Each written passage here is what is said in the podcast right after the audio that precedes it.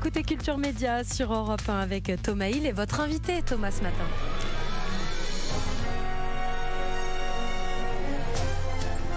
Eh oui, je reçois ce matin Vincent Frerbeau. Vous reconnaissez cette euh, petite musique puisque vous êtes cette année le président des Victoires de la musique qui auront lieu le 9 février prochain sur France 2. Une cérémonie qui a été pas mal euh, critiquée euh, ces dernières années, accusée d'être trop dans l'entre-soi, le parisianisme. Est-ce que vous étiez d'accord avec ces critiques, ah, Vincent Frerbeau Moi, j'ai même participé à répondre. non, et c'est même pour ça en fait que je finalement je suis revenu parce que j'ai été président à deux reprises déjà. Mhm. Donc cette petite musique là, je suis même capable de la chanter. mais euh, mais, euh, je suis revenu parce que aux victoires parce que on avait une dans, dans notre euh, comment communauté de producteurs indépendants qui vient en alternance avec des producteurs un peu moins indépendants diriger les victoires. On avait une petite crainte comme ça de d'un essoufflement ou de mmh. d'un ras-le-bol parce que ce que vous disiez en introduction, on était un peu taxé d'entre-soi, de, parisianiste, de, etc., etc. Et, et c'était pas faux. Donc il fallait un petit peu revoir ça. Et parce qu'en fait, moi, je tiens énormément aux victoires. C'est mmh. c'est un moment important de l'année dans la filière musicale, pour la filière musicale. Et du coup, j'avais envie de revenir pour essayer de de, de, bousculer un, petit peu, de bousculer un petit peu tout Alors, ça. Qu'est-ce que vous avez fait pour, pour prolonger la vie des victoires Bah, j'ai fait des choses qui sont qui ne se voient pas.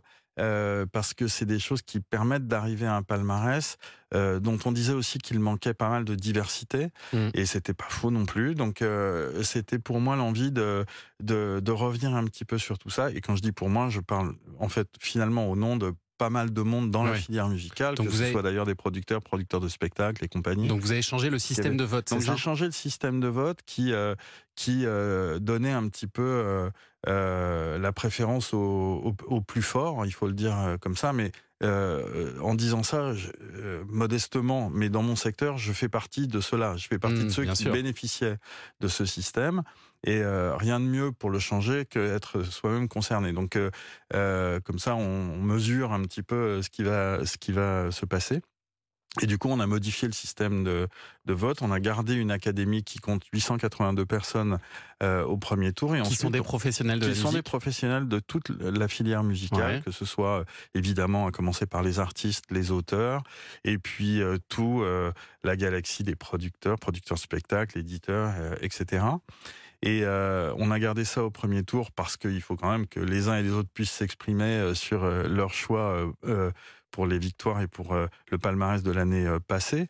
Et puis, on, on, a ensuite confié tout ça à un jury de 32 personnes.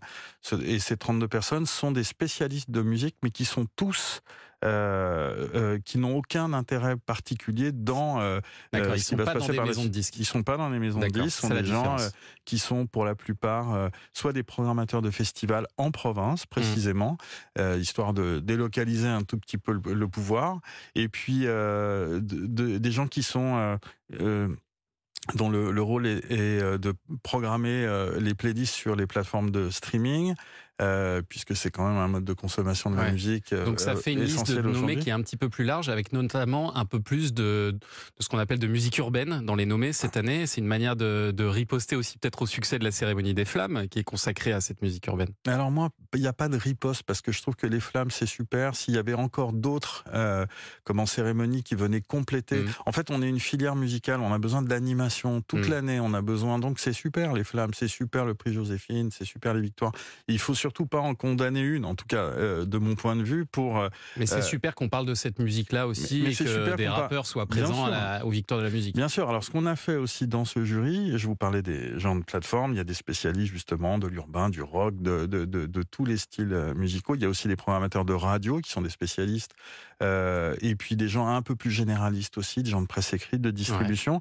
Et en fait, on a, à l'intérieur de ce jury de 32 personnes, on a créé une diversité interne, de sorte que euh, le maximum de genres musicaux soient euh, hmm. représentés. Donc c'est pour ça qu'on se retrouve avec un peu plus de musique urbaine cette année. Et l'autre changement important, c'est la présentation. Euh, exit Laurie Tillman, qui faisait le job depuis trois ans, et place à Léa Salamé et Cyril Ferraud, qu'on n'associait pas forcément à la musique. Hein. Pourquoi ces choix? Alors, d'abord, ce sont des choix euh, de France 2 qui est, souveraine euh, en, la matière. Mais en vrai, vous avez votre mot à dire en tant que président bah, on a notre mot à dire, on a nos souhaits.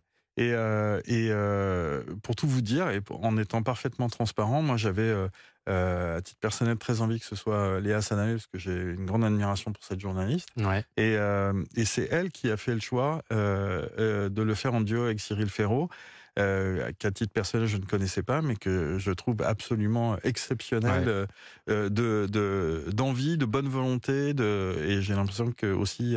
Euh, c'est un grand, un grand bosseur. Voilà, c'est ça. Est-ce qu'il y aura une victoire d'honneur cette année? Il y aura une victoire d'honneur cette année, ah. ouais. Est-ce que vous pouvez nous dire laquelle? Alors, je vais vous la dire. Il est quelle heure? 9h47, ça va être annoncé à 10h. Mon Dieu, mais c'est un... Oh là, avant tout le monde Il exclut d'un quart d'heure. on a décidé de, mettre, euh, euh, de remettre une victoire d'honneur à, l'immense Bernard Lavillier cette année. Ah, voilà. très bien. Voilà. Très bien. Pour l'ensemble de sa carrière, alors. Pour euh, sa vie d'artiste, qui, qui d'ailleurs, moi, c'est pour moi même quelque chose. C'est pas moi qui ai choisi, c'est collectivement qu'on fait ces choix-là. Et, mais Lavillier, pour moi, c'est euh, j'ai 60 ans cette année et Bernard, c'est vraiment quelqu'un qui a compté toute ma vie avec euh, Yvelin. Euh, c'est vraiment une des générations d'artistes qui nous ont inspirés et qui ont inspiré tellement d'autres auteurs, chanteurs, etc. que voilà, c'est. Il, sera certainement très ému de cette récompense. Ce sera donc le vendredi 9 février prochain sur France 2, cette cérémonie des victoires de la musique. Restez encore un petit peu avec nous, Vincent Frerbeau, pour commenter l'actu des médias. Oui, dans un instant, le journal des médias de Julien Pichenet. Et ce matin, on va parler de TF1 qui attaque France Télévisions.